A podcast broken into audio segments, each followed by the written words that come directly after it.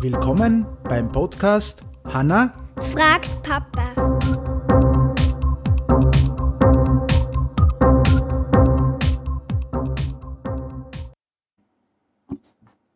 Hallo? Hallo.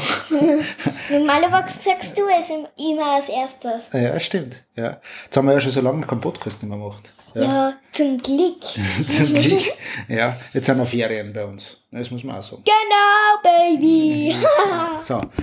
Was haben wir jetzt? Haben wir wieder mal was Spezielles, weil du ja so gern Witze lesen tust. Jetzt haben wir gesagt, jetzt machen wir wieder eine äh, Witze-Podcast-Folge. Und genau. jetzt, und, äh, jetzt erzähl einmal den Witz oder lesen vor. Martin beim Arzt. Herr Doktor, kaum trinke ich meinen Tee, habe ich Stiche im Auge. Was kann das sein? Nehmen Sie doch einfach den Löffel aus der Tasse. Findest du witzig? bisschen. Ja, ein bisschen. Okay, dann sagen wir aber, dann war es das schon wieder, weil das war dann eine kurze Folge.